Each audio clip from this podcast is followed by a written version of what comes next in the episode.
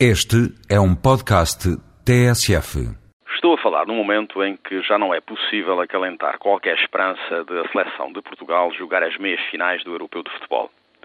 De certo, para satisfação íntima de alguns frios intelectuais da nossa praça e documentadores que desde maio vinham exprimindo um certo temor de que a equipa nacional fizesse um grande campeonato. Não foi possível. Limitámos-nos a estar entre as oito melhores equipas europeias não é apenas por erros próprios, mas também por obra e graça de arbitragens menos rigorosas. Veja-se como exemplo o terceiro gol da Alemanha e o possível penalti cometido por esta equipa, lance que a realização televisiva estranhamente não repetiu. De futebol pouco sei. Sei apenas da minha paixão e da minha crença na inteligência emocional para o pensar. Assim, aqui estou, com esta paixão catalogada a cada esquina dos nossos mídia de terceiro mundista.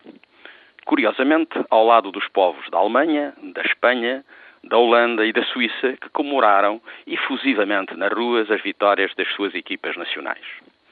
Falar de futebol, ao contrário do que possam imaginar os nossos compatriotas bem pensantes, é também falar de economia, de gestão, de estratégia, de coaching. Para quem se lembra da distribuição pelo território nacional das diversas equipas da primeira divisão portuguesa nos anos 60, terá de certo presente a importância relativa alcançada, por exemplo, pelo Lusitano de Évora, representando o poder dos grandes latifundiários, ou pelo Sporting da Covilhã, apoiado pelos empresários dos lanifícios. Hoje, como se sabe, o mapa da distribuição das equipas da Primeira Liga pelo país é bem diferente. A evolução regional e setorial da nossa economia explica em boa parte esta nova localização. Mas o futebol pode também ser um exemplo inspirador para muitos setores da economia e da sociedade portuguesa. De facto, no nosso modesto entender, não é por acaso que Portugal ocupa no ranking europeu e mundial desta atividade lugares em volta do sexto, sétimo ou oitavo. Poucas ou nenhuma outra atividade em Portugal se pode reclamar de ocupar posição semelhante. O que de facto aconteceu foi que, designadamente nos anos 80, houve em Portugal treinadores, dirigentes e também homens políticos que construíram, com avanços e recuos, uma estratégia ganhadora em que a organização e os recursos humanos desempenharam um papel fulcral.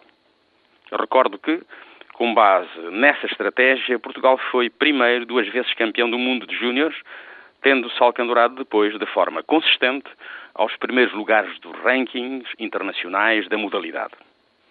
Hoje, o futebol português contribui, em termos de imagem e em termos económicos, para que o país seja mais conhecido por boas razões e o seu produto nacional bruto seja mais elevado. Será que noutros setores, como por exemplo na universidade, foi igualmente seguida nos últimos 20 anos uma estratégia vencedora que tenha tido em conta a adequada qualificação dos recursos humanos e repousa em esquemas organizativos razoavelmente rigorosos? Esta crónica, na simplicidade de que a posso revestir, não deixa de ser uma discreta reação à discreta crítica que um conhecido professor universitário fazia à forma saudavelmente apaixonada como o país se estava a envolver na disputa do Campeonato Europeu de Futebol.